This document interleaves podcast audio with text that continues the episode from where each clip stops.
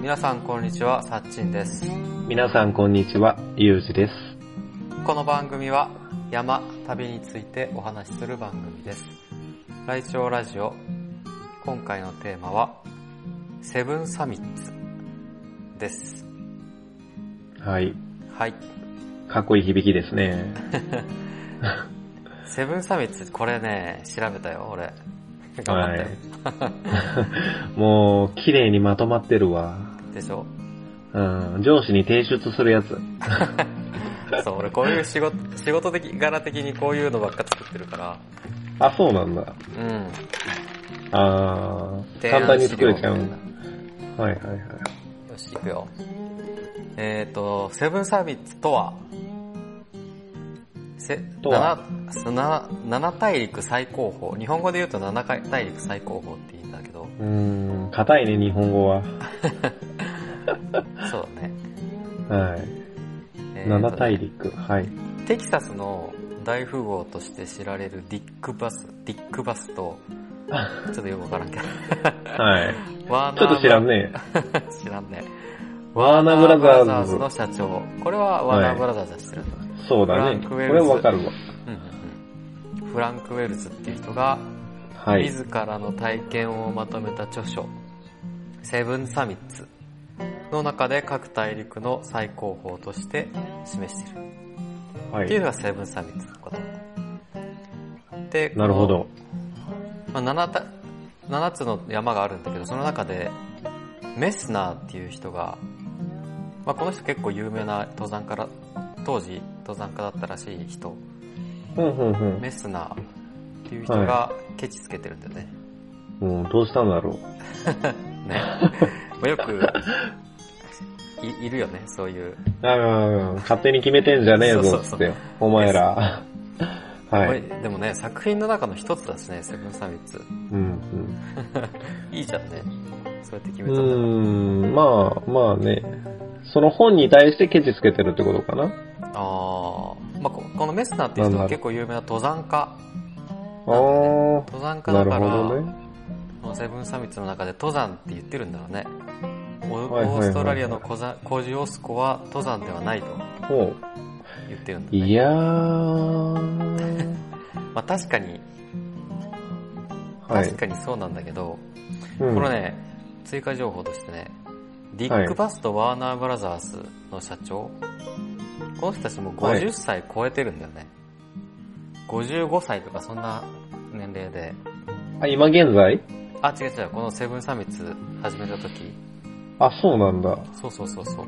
ほーだから別に父さんそんな、ね、エキスパートの人のための本を書いたわけじゃなくて、あー。自分たちが調整しようみたいな感じのうんうんあげてるから、まあいいうん。じゃなんるってほ思どっちゃうよね。うーん。会社とかでもいるよねこういう人なんか何かのケチつけ てるまあ、そうね。そうまあそういう人だったんだろうなと思ってこのメスナーってはいいうはい人、はい。いやでも、お金をかけてうん登った感があるね。この二人あーは。そうだねディック・バスとワーナー・ブラザーズそうだねうん。ガチガチの装備で、人つけて。フランクウェルスそうだねはい。まあそれでもいいと思うけどな俺はまあね、楽しめるんだ別に苦だしもんんでね、それ登るのがで。登山じゃないからねあー、確かに。うん羨ましいよね。羨ましいうん。はいそしでて、どこをメスナーは否定したかっていうとはい。セブンサミッツの中にあるオーストラリア大陸の最高峰コジオスコって言ってるんだけど、うんうん。オーストララ、オーストララシア。これよくわからない。インドネシアとオーストラリア、インドネシアが入ってくるかなオーストララシアっていうのは。うーん。初めて聞いたけど。うん。初めて聞いたけ ど。オーストラリア、オーストラリア大陸と、あの、インドネシアとか、うん。ニュージーとかその辺全部含むのかなはい。を考えると、プンチャックジャヤ、別名カルステンツピラミッドの方が、4884メートルの方が、工事要素よりも2000メートル高いから。はいはい、まあはい。こっちの方を入れるべきだというふうに言ってるんだよね。あー見方によるよね、これって大陸をどっからどこまで見るかっていうことで揉めてるんだそうだね。うん。確かに2000メーター級の山が入ってきちゃったら、もう日本列島入れてくれよってなるよね。い や、富士、日本列島はどっちかというと、あれじゃないアジアになるから、アジア大陸か、そアうジかアそ大う陸にか。なるから、そうだね。うん。でも、2228メートルうん。で、7大、7大陸最高峰に選ばれちゃったら、うん。そうだね。文句言われちゃうかもしれん。ああ。 そうかな、そうかもしうれない。ん。ひ低いもんね。うん。でもインドネシアとか島国を入れちゃうと、うん。うーんってなるけどね。そうっすね。難しいとこですね。そうそうそう。いや、オーストラリアあんなでかい大陸で、うん。最高峰がそんな低いんだね。そうだね。あの、平もたいっんだろとうね。ひ平たいとこなんだね、あそこうはん。はいあとは、よ、えーセブンサミッツの中のエルエルブルス山っていうのが、うん。うん。これもヨーロッパ最高峰じゃなはモンブランじゃないかっていう話もああるんだよね。あー。まあこの地図を見てもらうとわかるん、わかるかなエルブルス山っていうのはいは、はいはい。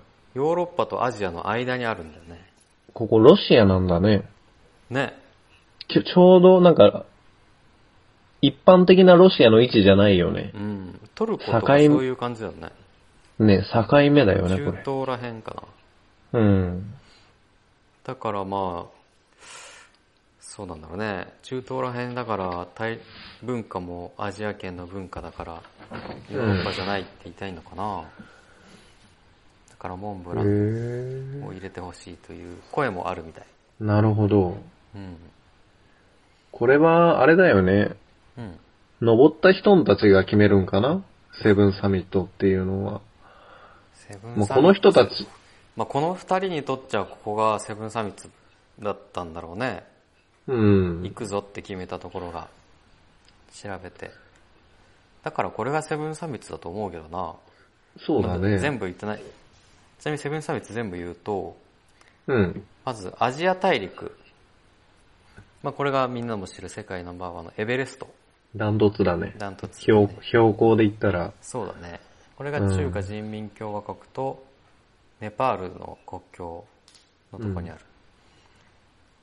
で、あとはヨーロッパ大陸。この話題のエルブルス山。これがロシア連邦にあるんだね。あまり聞き慣れないな、これ。エルブルスうん。ああ、そうかそうか。で、北アメリカのデナリ。別名マッキンリーだね。これは有名だね。超有そうそうそ名う。アメリカ合衆国。うん。で、南アメリカ大陸がアコンカグア。これアルゼンチンにある。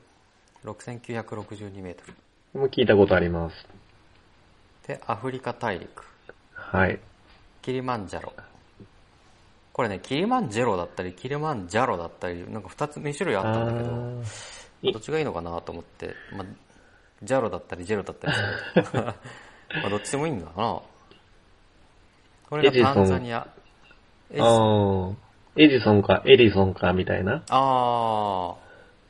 そうかもしれんね。うん。タンザニア。タンザニア、5895メートうん。ル。で、オーストラリア大陸のコジオスコ。オーストラリアにあって2228メートル。で、南極大陸のビンソンマシフ。はい。南極4892メートル。じゃあこの7つがセブンサミッツっていう、言われてるもの。なるほど。うん。じゃあ今日は エベレストについてエベレストについて深掘りしていこうかな。ちなみにさっき言ってた標高がダントツ高いエベレスト、はい。このし、これがヒマラヤ山脈にあるんだけど、うん。標高を順番に並べていくとひほとんどがヒマラヤ山脈になるんだよね。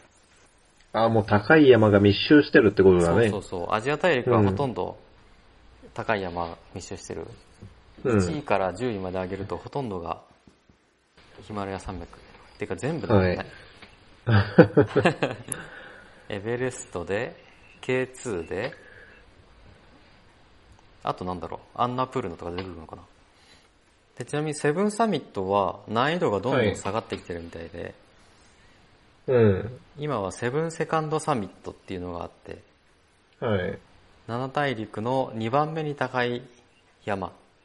うんうん。こっちの方が難易度がす高くて。それはやっぱあの整備されてないから上がるってことかな。ああ、そうだろうね。整備されてないのと、あと、とんがった山、まあ、日本でもさ、うん。富士山よりも、剣岳とか、槍ヶあ岳の方ーが難易度が高い。そんな感じだろうね。そういうことですね。整備されてても、うん。なんだろう、風化で先っぽが鋭くなってるとか、そんな感じなのかな。確かに。もう、鎖場とかうん整備されんかったら嫌だもんね。そうだね。そういうことなんだろうね。うん。まあ、整備されてるし、あと、とんがった山は意外にうん。あ高くないんだろうね。ーなるほど。スイスのマッターホルンとか、 超難易度高そうですね。あんな山じゃないもんね。岩、岩だよね。あ、岩なの岩じゃないか突な。起突起尖ってるマッターホルンうん。マッターホルンって、見たことないかな。これ、井本さん登った山だよね。あ、ま、今と登ったの登ったんじゃないかなほら、えー、マッターホルン。この、い井本彩子さん、マッターホルン登頂って右の画像に書いてあるけど。えー、下本。当だ。それ、そい本当つだ。ね。うん。えー、こんなん登ったんだ。すごいな結構あのーあの人山登りしてるから、うん。あのーなかなか面白いよ。ああ、面白いよね。うん。いやで、なんていうの。セブンサミットの中でも登った山あるから、うん。それでちょっと勉強したよ。ああ、なるほど、なるほど。うん確かに、セブンサミッツの中だと、イモトさんは、エベレストと、あビンソコンカン・グアマシフ。ビンソンバッシュも登ってたね。あ、コンカガーもいよな登っわからんなデナリ登ってたような気がするけど、気のせいかな、デナ俺リでも行っの。たんだ。へえ、あ、行ったかもしれない。うん、行ってると思調べてる中であったかもしれない。う。うん、すごいなそう。さすが。でも感覚はあの人さ、うん。一般、一般人の感覚やもんでさ、うん。あの、辛いとか言ってるけど、うん。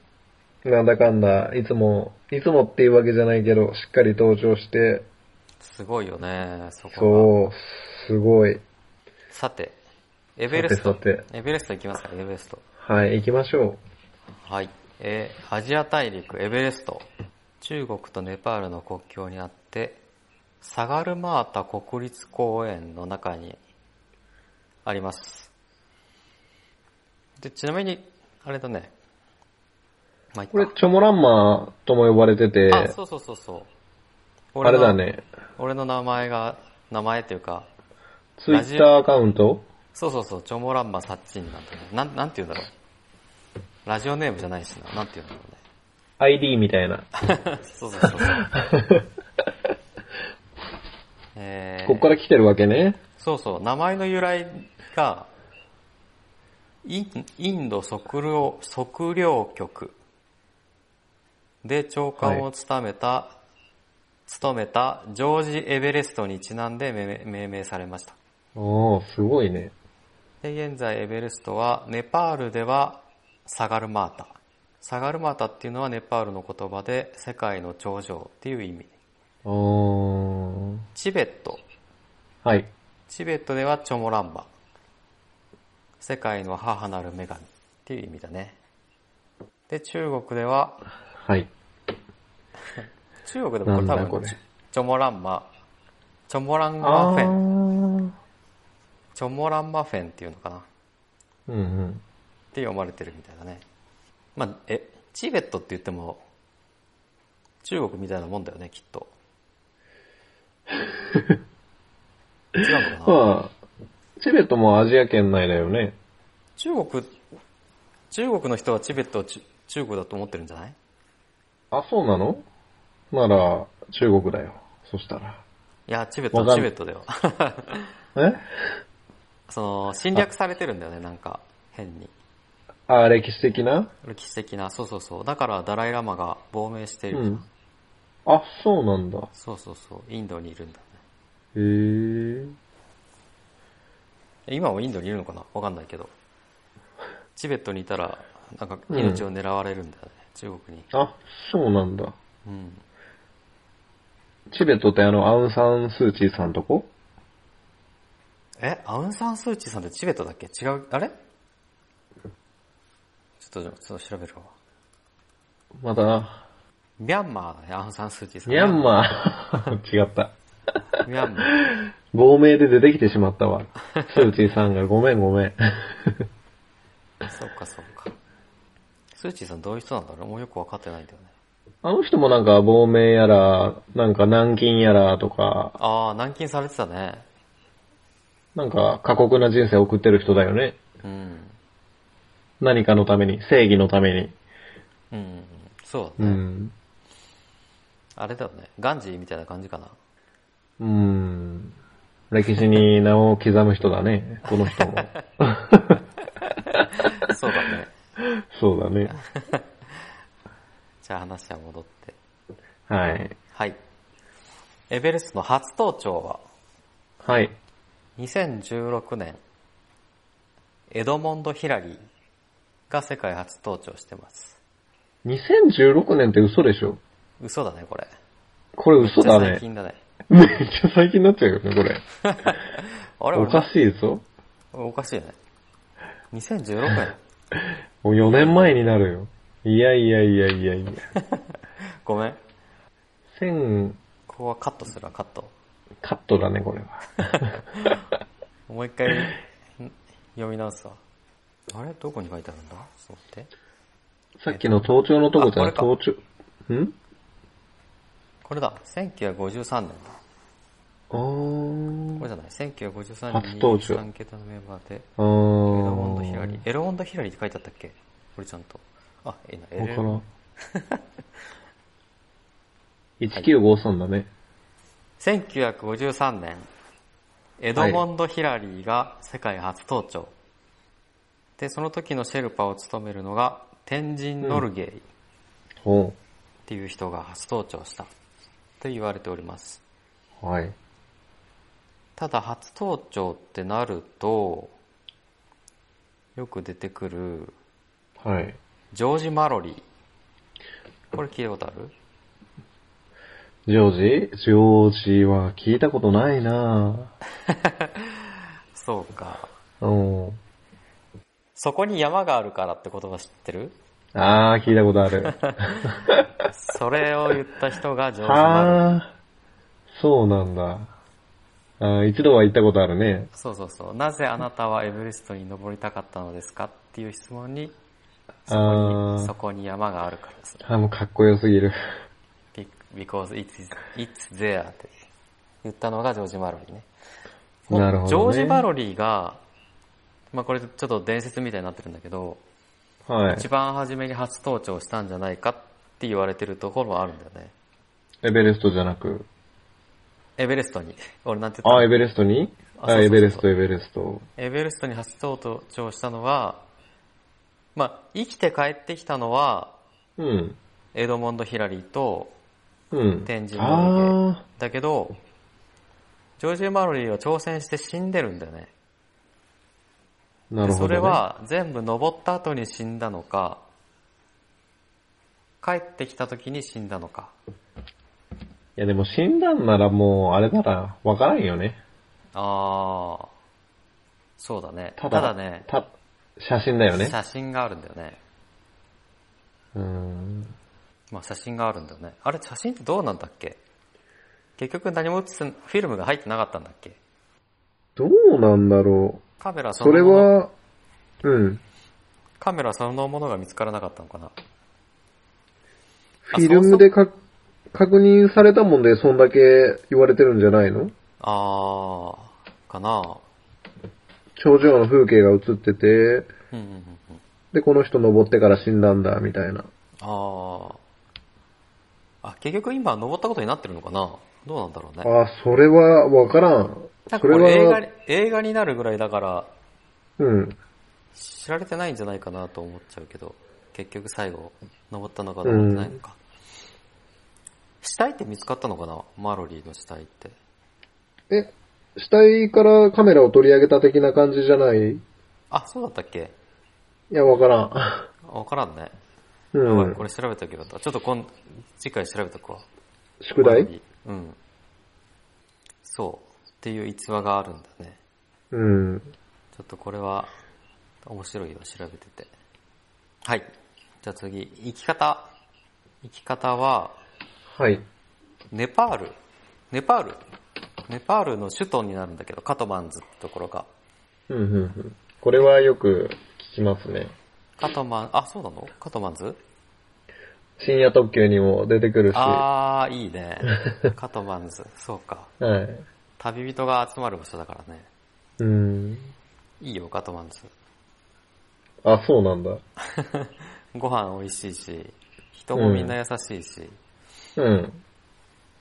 うん行くなら一人で行くようなとこいや、どうだろうな。俺は、二人で行ってもいいかもしれない。あ、そうなんだ。なんか、日本人宿っていう日本人宿が、人が少なかった気がするんだよあ、そうなんや。な。うん。でも俺は一泊しくらいしかしてないから、いまいち、うん。めご飯が美味しくて、うん。いろいろごちゃごちゃしてて、行きたりなかったなって思ったぐらいだから、あー、なるほどね。うん、もう一回行きたい。はい。カトマンズからうん。ジリっていうところにバスで移動して、はい。バスへ移動。もしくはカトマンズからルクラへ飛行機で移動。そこから徒歩でクーンブ山駅最大の村ナウチまで行くと。はい。それかバスでジリまで行った人はジリからルクラまで徒歩6分。徒歩6 6分分じゃない。 6日6日、6 ?6 日。日。でル6クラ日。からあ、ナウチまで徒歩4日。いや、東方は厳しいね。だからあれだね、カトマンズから、一般的な人はカトマンズからルクラっていうのを飛行機で1日で行っちゃうんだって。そうだろうね。まあチャレンジャーこは、ん、カトマンズからナムツェってところまで歩きとバスで10日以上かけるのか。すごい。そりゃ登るだけの根性はあるね。ねえ歩きっていうのは。そうだね。うん。で、ルクラっていうところから、エベレストベースキャンプはい。まで10日間。うん、うん。これはしょうがないよね。これがトレッキング。そうそうそうそう。荷物もいっぱいあるし。このね、そうそうそう。あ、でも、荷物いっぱいあるのかな持ってくれるんじゃないいろいろ。俺のイメージだとあの、シェルパーが牛引いて、あ、そうそう、牛、ヤこう荷物ヤを、そうそう、持ってもらって、そうそうそうそなんう。か、このね、エベレストベースキャンプまではね、結構ツアーがあって、あ、一般人も結構行けるんだ。一般人結構行ける。そこまではベースキャンプまでは。あーただベースキャンプ着いたところでエベレストは見えないんだけどね。そうなんだ。だから、ベースキャンプからちょっと隣の山み、エベレストの近くの丘みたいの行って、エベレストを見に行くっていうツアーがよくある。あー、なるほどね。うんお手軽だね。そうそうそうそう。ベースキャンプまでだったら多分、うん。あの、死にそうなところが思いはしい。ない。うんあー。よくテレビで見る長い脚立をあ使ってなんか、クレバスを越えていくようなところはないんじゃないかな。ー、なるほど。はい。で、ベースキャンプから、うん。ベースキャンプっていうのが標高5364メートル。ここからキャンプ1、キャンプ1、キャンプ2、キャンプ3、キャンプ4で頂上に行くんだけど、うん。で、キャンプ1っていうのが標高6050メートル。で、キャンプすご2いっていうのがうん6450メートル。で、キャンプ3っていうのが7300。で、キャンプ4。これがサウスコールって言われてるとこで8000メートル。うん。で、こっから先がデスゾーンって呼ばれてて、頂上が8848メートルだね。で、多分、ベースキャンプから天気が良くなるまで多分、キャンプ1、キャンプ2、キャンプ3ぐらいまで登って降りてするんだろうね。あー、高度巡航っていうやつだよね。あ、そうそうそうそう。高度順応か、順光順応順の、順のそうか。そう。うん。で、行く。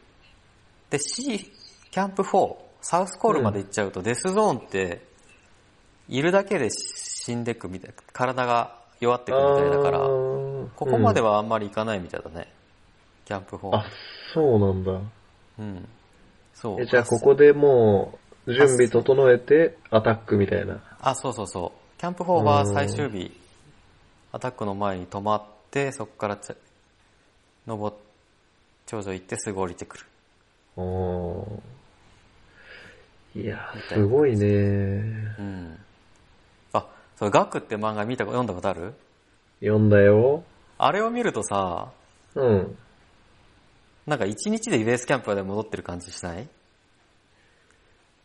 あれ、 何、最終章のあたりやったっけあ、そうそう、最後。こうやって見ると、キャンプ1、うんキャンプ2、キャンプ3、キャンプ4まであって、 うん。一日で、まあ、ベースキャンプまでは戻ってないにしろ、キャンプ3ぐらいまで戻ってるよね。さ、3往復ぐらいしたっけ最後に。うん。また行ってくるっつって。サウスコロにうんキャンプ4のサウスコロにああやって人はいないはずだから、おってー考えじるとゃあサウスコールより上で、あの、レスキューがあって、向か、向かうわ、みたいな感じだったんだよね。あ、そうそうそうそう。あー、なるほど。まあ、キャンプ3ぐらいまで下ろしたんかな。キャンプ3ぐらいも下ろしたのかなすごいね。さすが散歩。ねえ。しかも隣のローチェを登ってから、あ、そんな流れだったっけあ、そうそう、ローチェ登って、うん。エベレストのみんなは大丈夫かなみたいな感じで行ったら遭難しそうで、うん、あー。助けに行ったってやつなんだけど、はいはいはい。すごいよけね。結局あの人は一回も自分のために山を登ってないよね。ローチェは登ってるんじゃないローチェ。自分のために。あ、あ、そういうことか。ローチェは登って、そうそうそう。で、降りて、エベレストに行ったみたいな感じ。うん、人間技じゃないよね。そうね。 8000級登って降りて、もうエベレストにチャレンジ。素晴らしいね。しかもエレベエベレストで普通の人が2日かかるとこを数時間で何往復もしなかったんだ 化け物だうん。はいで最大の難所は標高 8300m から上のヒラリーステップっていう岩壁ですはい。聞いたことあるね。そうそうそうサウサウスコルとヒラリーステップは、うんうんうんうんあのー、まあ、あの、妹さんで、あもうやってたが、登った時に、あの、取り上げられたはずだから、えはー、い。俺映画で見たかな、サウスコールとか、ヒラリーステップ。あ、そうなんだ。うん。今回は話が長くなってしまったので、前編後編で分けたいと思います。では皆さん、ライチョウラジオ登録してくださいね。バイバーイ。